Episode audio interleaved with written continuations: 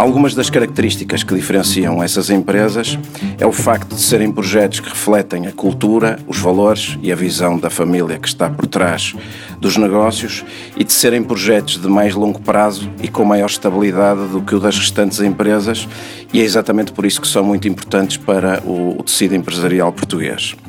No entanto, as empresas familiares apresentam alguns riscos, porque têm por base uma família, e esses riscos aumentam à medida em que a dimensão dos negócios aumenta e também aumentam, por exemplo, nos casos em que o fundador, quando ainda está na empresa, começa a pensar em afastar-se dos negócios. Esses riscos também ocorrem porque há uma sobreposição entre os laços afetivos e de gestão do negócio. Em alguns casos, há uma sobreposição entre a propriedade e a gestão dos negócios. Em algumas situações, há também um afastamento dos modelos profissionais de governance e, a certa altura, também começam a surgir as dificuldades do processo de sucessão.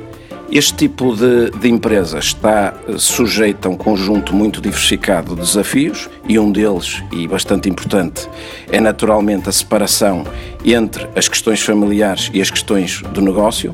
Para esse efeito, é muito importante que cada membro da família deva compreender qual é o papel individual mais adequado ao sucesso dos negócios. Por exemplo, quando o Conselho de Administração é composto unicamente por membros da família, acaba por existir o risco de se misturar a discussão de questões de família com questões do negócio e isso pode criar atritos e acaba por se perder o foco empresarial. Uma boa opção para estas situações corresponde a separar, por um lado, o Conselho de Administração, que trata eh, do negócio, e, por outro lado, o Conselho de Família, desde que seja cuidadosamente estruturado.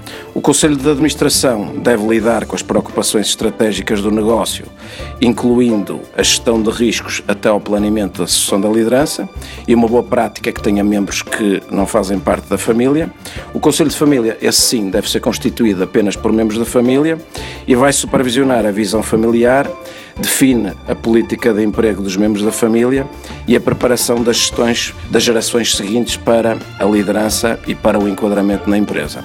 Este tipo de modelo é que vai, na maioria dos casos, permitir assegurar o crescimento da empresa e assegurar a coesão da família. Economia em Movimento é uma parceria TSF e UI. UI a construir um mundo de negócios melhor.